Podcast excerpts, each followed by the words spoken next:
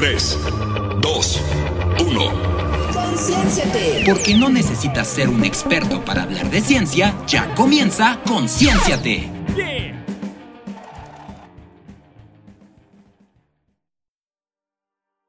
Bienvenidos a Concienciate, donde no necesitas ser un experto para hablar de ciencias. Y en este bloque, ya conocido por todos ustedes como mujeres en la ciencia, les vamos a hablar sobre Elia Bravo Olis. El día de hoy nos acompaña Mariana, este, mi persona favorita del mundo, y, pues yo, Karen Marín, me presento de una vez.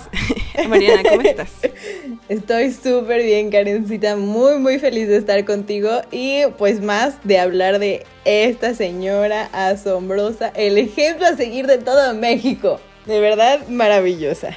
Claro que sí. Y bueno, les repito el nombre para que no se les olvide, porque en esta vida tenemos que repetir los nombres de las mujeres para que siempre estén ahí. Elia Bravo Hollis, ella es como, bueno, me, me, disculpo con la familia si no pronuncio bien su último apellido, pero a ella la conocen también como Reina de los Cactus, porque ahorita les vamos a platicar un poquito de su vida. Y pues esta, este, esta mujer, esta, este ejemplo de vida, eh, este, vivió este, casi 100 años, nació en 1901. 100 años, sí. y murió en 2001, entonces, este, lamentablemente. Mm, y bueno, no sé si nos quieras contar un poquito sobre ella, Marianita. Por supuesto. Eh, pues fue una eh, mujer que nació en la Ciudad de México el 30 de septiembre, como ya mencionaste, de 1901. Y este, muy interesante porque no solo fue un ejemplo para las mujeres en la ciencia, sino también eh, una persona que vivió la historia, ¿no? Recordemos que en estos momentos de la vida, en 1901, pues estaba ya a punto de, estallar una revolución. Entonces, eh, pues vivió tiempos muy, muy interesantes y investigando acerca de ella, este, nos contaba que los fines de semana salía al campo, a los bosques de encino, que le quedaban cerca de donde ella vivía. Y esos bosques de encino están donde ahora pasa la avenida Revolución y este, la avenida Río Miscuac en la Ciudad de México. Entonces podemos imaginarnos qué tan diferente era la ciudad en esos momentos y pues aquí fue donde su amor por la naturaleza y por la ciencia eh, explotó, ¿no? Donde su amor por la naturaleza y la ciencia la llevaron a encaminarse a estudiar eh, biología. Bueno, una parte importante aquí que quiero resaltar es que ella inició estudiando medicina. Y recordemos que en estos tiempos el que las mujeres eh, pues accedieran a, a estudios superiores era pues un fenómeno extraño, ¿no? Pero ella inició estudiando medicina y después eh, se cambió a, eh, cuando tenía 23 años, a la carrera de biología en la Universidad Autónoma de México. Entonces, para todos aquellos que, que no saben qué estudiar, estudien y si después cambian de carrera, les prometo que hasta pueden hacer historia. Sí, y qué historia, porque como para darles un contexto también de, de su vida, este, a mí me sorprendió mucho cuando leí esto porque dije, wow, o sea, estuvo, e, es contemporánea de todos esos grandes artistas. Porque resulta y resalta que esta mujer, Elia Bravo, estudió en la Escuela Nacional Preparatoria antes de entrar a la carrera. Y, pues obviamente estuvo, o sea, tuvo de maestros a varios artistas como Frida Kahlo o este Diego, Diego Rivera. Este, creo que también a Clemente Orozco, pero, o sea, como recibió, estuvo en presencia de, esos personajes tan icónicos que tenemos. Y pues siento que esta mujer también es igual de icónica que todos ellos, y incluso más, porque pues todo su trabajo científico pues sí tuvo impacto. Y bueno, o sea, no digo que los demás no, pero, o sea, cuando vi sus libros dije, oh, por Dios. Es que esta señora. Sí. Audiencia, de verdad no saben cuánto amamos a esta señora. Es maravillosa. Exacto. Y bueno, desde chiquita se notaba que iba a ser una, una cerebrito, porque recibió un diploma cuando estaba en la primaria por ser un estudiante de buen aprovechamiento y estuvo firmado por el mismo Porfirio Díaz y por Justo Sierra. Entonces sí fue bastante única eh, con sus contemporáneos y, pues también al, al, finalizar su, bueno, su, educación, como bien dice Marianita, estaba estudiando medicina y se cambió a biología precisamente porque durante la Escuela Nacional Preparatoria este, recibió como orientación de un, de un doctor muy importante en ese tiempo que le dio una tarea de investigar los protozoarios. Y ella dijo, a ver, me interesa. Y pues hizo una tesis sobre ello. Y ya yo creo que esto también fue como influencia en su cambio de carrera. Porque, porque pues ya presentó la tesis, eh, que, de hecho menciona, menciona ya en una entrevista que después de presentar la tesis así toda científica, este, bien investigada, recibió algunos comentarios machistas así como, mmm, creo que ya se están metiendo mucho las mujeres en la ciencia. Pero pues ella dijo, X, yo voy a seguir con mi vida, este, voy a seguir investigando. Y de hecho fue delegada por el, creo que el mismo presidente o alguien con, con ese mismo poder para investigar las cactáceas mexicanas, que es por lo que más se le conoce, por eso el, título de Reina de los Cactus. Y bueno, ella escribió varios libros de sus investigaciones y viajó, quien, o sea, ya quisiera yo no viajar por todo México investigando plantas. Claro que sí. El sueño, ¿no? Y, y aparte financiada, o sea, porque no fue como que, ah, con, con su propio dinero, estaba financiada. Y pues bueno, escribió varios libros de las cactáceas mexicanas y, y, pues es muy conocida por eso, porque y también porque fundó el Jardín Botánico de la UNAM y la Sociedad Mexicana de la Cactología. Entonces está, muy interesante su vida. Sí, justo después de pues, salir de la carrera descubrió que los cactus eran su pasión y pues digo, ¿quién no los conoce aquí, no? Pero eh, pues son, van desde pequeñas biznagas hasta cactus que pueden llegar a medir más de 4 o 5 metros. De verdad son, son una variedad de no sé cómo decirlo, ni siquiera, ni siquiera sé bien, pero son tan diversos que, que, es muy muy interesante estudiarlos. Y justo como decía Karencita, este, muchos de sus logros fueron eh, pues que el gobierno en general le pusiera más atención a, la reserva de estos, de estos cactuses. De hecho, en la región de Tehuacán-Huicatlán, en Puebla y Oaxaca en 1998. Eh, esta, esta zona se decretó como reserva de la biosfera gracias a los impulsos y, y el desarrollo que ella que ella hizo durante pues su tiempo de trabajo. Y justamente esta reserva eh, tiene un jardín botánico que lleva su nombre. Entonces para que vean que no que no era cualquiera.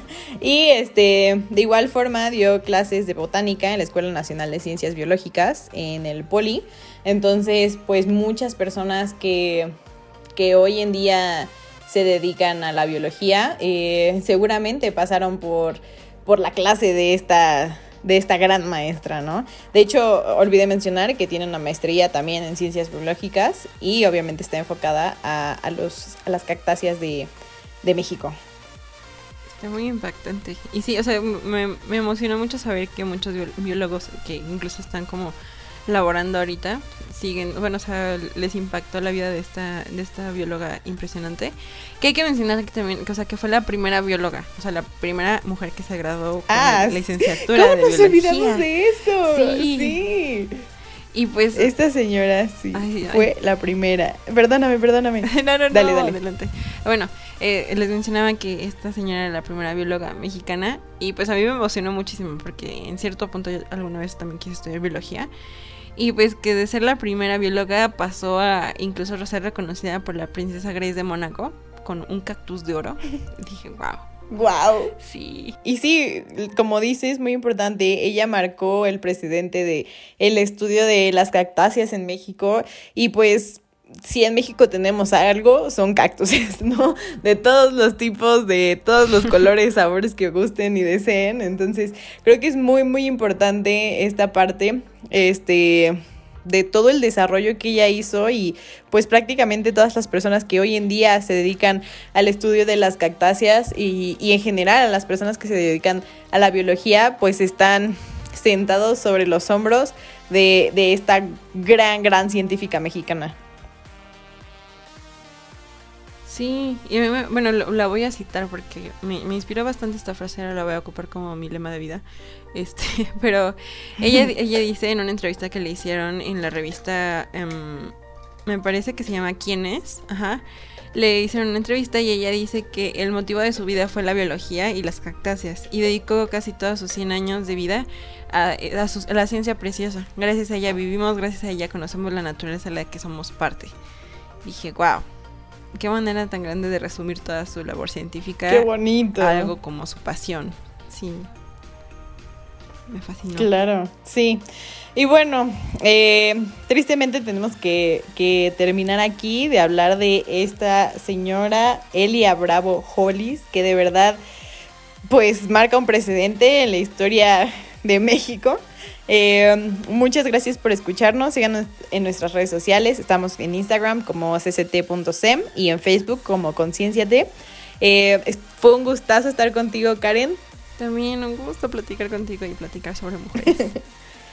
y no se vayan porque todavía nos faltan eh, un poco de este podcast. Muchísimas gracias. Hasta luego.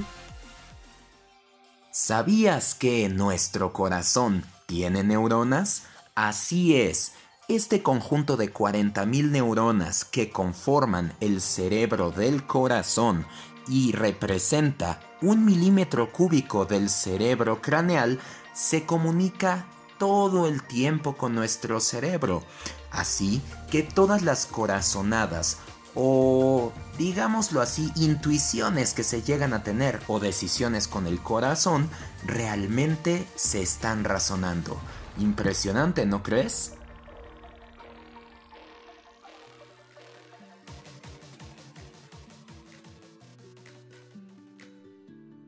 Hola, ¿qué tal? Estamos de regreso aquí en Concienciate. Después de una breve pausa, estamos de regreso con un tema que promete muchas, muchas cosas, pero primero hay que presentar a los que sean los encargados, en este caso yo, Omar, y aquí me acompaña también Martín. ¿Cómo estás, Martín? Muy muy bien y la verdad es que bastante bastante feliz porque hoy vamos a hoy vamos a ver que la ciencia no se encuentra solamente en lo que dice ciencia en el título, sino que también en aspectos un poquito un poquito más escondida y que me da bastante bastante emoción. Exacto, que la ciencia puede ser más sutil de lo que creemos, ¿no? No solo se limita a, a los espacios de laboratorio. Y sí, sí, no es como Sí, la verdad, este, pues justo lo, lo, que tú dices, o sea, no es como, no es el edificio perfecto, incuestionable, inalcanzable que muchas personas nos quieren hacer ver.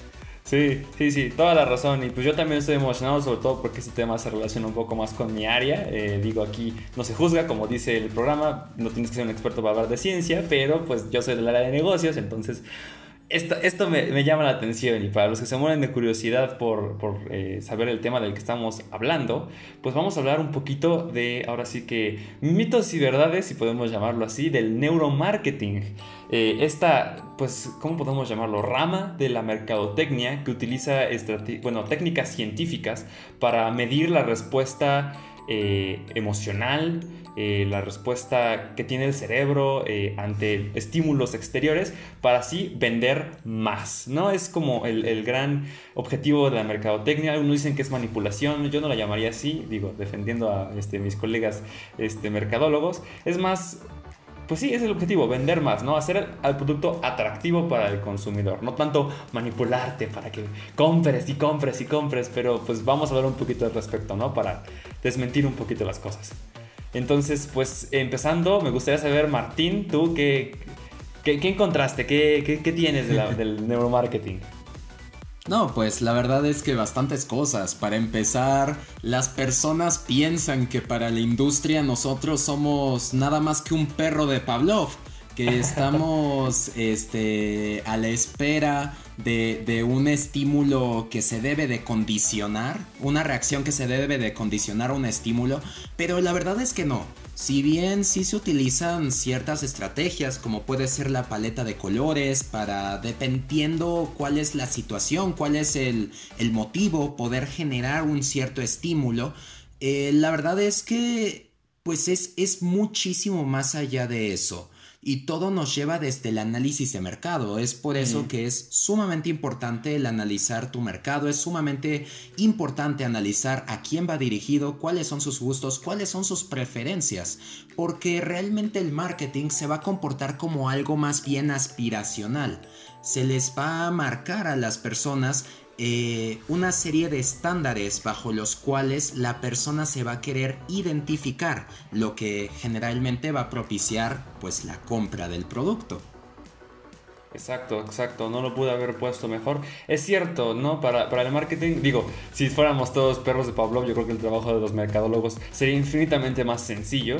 Eh, y la prueba de que pues el marketing no es una ciencia perfecta, podemos llamarlo así, está en que existen un montón de estrategias diferentes y cada una adaptada a las necesidades de la empresa, de la industria y del consumidor. El marketing no te manipula para que compres, es más una especie de endulzante, ¿no? Pintura que le ponen en maquillaje a los productos para hacerlos más atractivos. Pero más atractivos a quién, ¿no? Esa es la pregunta que busca responder el neuromarketing.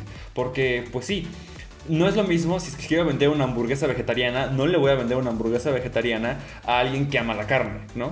Puedo enfocarme en un segmento específico con estrategias específicas. Y esas estrategias tienen que hablarle al consumidor a un nivel más profundo que el racional. Porque hay que recordar que nuestro cerebro se divide en por así decirlo, tres niveles, ¿no? El reptiliano, que es el más básico, que se encarga de nuestras funciones básicas, como lo es dormir, dormir, comer, movernos. El límbico, que se encarga de las emociones.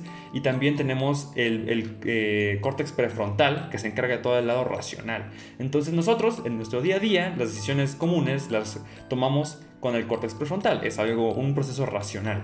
Pero las decisiones que de verdad impactan, aquellas que luego no sabemos ni cómo explicar, que decimos solo se siente bien y que usualmente son las que guían este, procesos de compra importante se hacen con el límbico. Y para hablar del cerebro límbico hay que usar más que palabras. Y ahí es donde entra el neuromarketing. Entonces siguiendo el ejemplo de la hamburguesa vegetariana si yo quiero venderle una hamburguesa vegetariana a alguien pues sí tendría que enfocar a alguien, por ejemplo, consciente del ambiente y podría darle argumentos de que ayuda al planeta, pero también puedo usar otros estímulos, ¿no? Color, olor, este, cómo se ve el producto, eh, incluso cuánto cuesta el producto, porque hay ciertos trucos que uno puede hacer con los números que también pueden dar resultados interesantes. Y todo eso conspira no para hacer este, al consumidor una especie de zombie y marioneta que lo controlo para que compre, sino para decirle, mira mi producto, es atractivo, ¿no lo crees? Ven y compra, creo que te va a gustar. Ese es como el objetivo y que este, lo que siempre quise como desmentir, porque siempre le echan, le echan mucho, mucho odio al marketing, la verdad. En efecto, este, pues tal como tú dijiste, en la venta eh, van, van varias cosas, desde las preguntas quién, qué y para qué. Este, no, es cómo, qué y para quién. Este, esas son las, las, tres preguntas que responde la economía. También el cómo se hace el acercamiento, este engagement con el, con el comprador. De igual forma, pues esto se puede lograr a través de una attraction que sea eficiente también hay que decirlo de, una forma bastante, bastante bonita. Eh, pues muchas veces se tiene que hacer ver esta propuesta de valor al consumidor sin que tú necesariamente se lo tengas que decir. Eh, tienes que encontrar una forma que no sea directa, porque tal como tú dijiste, la parte límbica del cerebro no es algo que se pueda tactar directamente, sino que es algo que se tiene que hacer pues un poquito más, de una forma más interesante. Y ahí es donde entra nuestro trabajador científico y dice, ah, muy bien, tú puedes, tú puedes, este, agarrar algo que se llama programación neurolingüística e implantar una idea. Sin embargo, Omar, ¿crees que nos puedas decir un poquito de qué es este término tan rimbombante que es la programación neurolingüística? Claro que sí, y no solo eso, sino también otras técnicas que puede eh, utilizar el, neuromarketing, ¿no? Para, pues para lograr su, ¿cómo decimos? Su cometido. De hecho, pues eh, ahora sí que la programación neurolingüística es una manera de cambiar los pensamientos y hábitos de una persona, ¿no? Eh, una manera de modificar su comportamiento. Eh, y pues sí, hay... Se hace a través del lenguaje verbal, sí, y también el lenguaje no verbal, porque hay que recordar que, pues, se dice que nosotros procesamos la mayor parte de la información de manera inconsciente. Entonces, para poder, pues, atacar a esa parte del cerebro límbico, pues hay que, hay que hacerlo de una manera poco consciente. Y es a través de estos mensajes subliminales, que no son malos, solo son subliminales porque van debajo de nuestra conciencia, es como uno puede generar, generar sensaciones y, sentimientos en una persona. Un caso muy interesante que estaba leyendo mientras hacíamos la investigación es que se hizo un experimento en una em, tienda de vinos. Eh, durante, durante un día de la semana se ponía música francesa de fondo en la tienda. Y la gente compraba más vinos franceses. Se ponía música alemana y compraba más vinos alemanes. Y así con otros tipos de música y otros tipos de vino. Lo más interesante es que cuando se les preguntaron a los clientes al salir de la tienda si, habían, si, si se habían dado cuenta de qué clase de música es la que se escuchaba en el fondo, la mayoría dijo que no. O sea, ellos, sin ser conscientes de que estaban escuchando música de cierta región, habían asociado subconscientemente la región y habían comprado vinos asociados y ni siquiera se dieron cuenta. Fue algo subconsciente y muy, muy interesante. Sí, o también podemos ver, no sé si lo supiste, pero hace poco en Cancún se abrió un hotel de lujo que atrae a chicos y grandes. Este hotel es de una empresa demasiado grande de dibujos animados y realmente la estrategia que, que proponen es bastante interesante. Te dicen son más o menos por el tipo de cambio 9 mil pesos la noche. Pero ¿qué te ofrecemos? Te ofrecemos barra libre, te ofrecemos eh, eh, acceso a un parque acuático, pero, pero, pero, pero, aprovechando que estás dentro, te vendemos souvenirs. Y eso es algo bastante interesante. ¿Por qué? Porque realmente las empresas, ¿cómo va a ser el acercamiento con las personas? Van a tratar de ser amigables, de ser medianamente conocidos para, para, para, la persona y a partir de eso poder generar una necesidad. Sin embargo, y el generar una necesidad no es malo, es una estrategia mercadológica. Y lo podemos ver con el mismo Steve Jobs. Eh, pues realmente Apple uno piensa en Apple y piensa en el difunto Steve Jobs. Nunca nadie pensaría en Steve Bosniak, que fue quien programó todo esto. Y curiosamente, Jobs era el de marketing. Sí, Jobs. La estrategia de Apple siempre ha sido como un, pilar dentro del marketing. Siempre innovan y siempre tienen eh, unas estrategias muy, muy interesantes. Porque pues sí, o sea, uno identifica a Apple por su diseño elegante, porque sus, eh, sus colores, su, eh, sus funcionalidades. Pero pues, o sea, realmente que digas, uy, no, me gusta, me gusta, me gustan los iPhones porque son buenos teléfonos. O sea, así nada más como, tienen gran procesamiento. Jamás he escuchado a alguien decir, me gustan los iPhones porque tienen gran procesamiento. Hay un montón de factores inconscientes que no toman en cuenta que realmente dictan su decisión de compra, ¿no? O sea, uno compra iPhone porque lo hace ver mejor, tiene estatus, es elegante, eh, significa que eres moderno, que eres tecnológico, ¿no? Y todo eso... Tienes lana. Exacto, exacto. Todo eso son, son cosas, son necesidades ocultas que aprovecha el marketing para vender, porque pues ahí es donde estás este, resolviendo no solo una necesidad tecnológica, también una necesidad social, de mostrar quién eres, de mostrar tu identidad. Y pues eso es lo que ofrece, ese es el verdadero valor de, Apple, ¿no? Y, hay muchas teorías que han salido de sus estrategias de marketing porque son muy efectivas en, en hablarle al cliente. En efecto, mi hermano. La verdad es que bastante interesante, bastante bonito este tema del neuromarketing. Tristemente se nos acaba el tiempo. Se va como el agua. La verdad es que sí, estaría, estaría padrísimo poder tener una segunda parte con respecto a ello, poder hablar básicamente de este tema y poder seguir revelando pues todos los misterios que tiene esta ciencia. Y nuestro cerebro también. Sí, en efecto. Sin embargo, se nos acaba el tiempo el día de hoy. Recuerden seguirnos en nuestras redes sociales en Facebook como Conciencia T y en Instagram como cct.sem. Eh, bueno, yo soy Martín Nava y el día de hoy me acompañó este, este Omar. Y la verdad es que estoy. Bueno, pues despídete. ¿Qué, me, ¿Qué, mejor que tú te despidas, mi hermano? Claro que sí. Pues, pues sigan siendo curiosos, sigan investigando y no olviden que no hay que ser un experto para hablar de ciencia. Sigan manteniendo su mente despierta y nos vemos en la próxima. Nos escuchamos más bien. Hasta luego.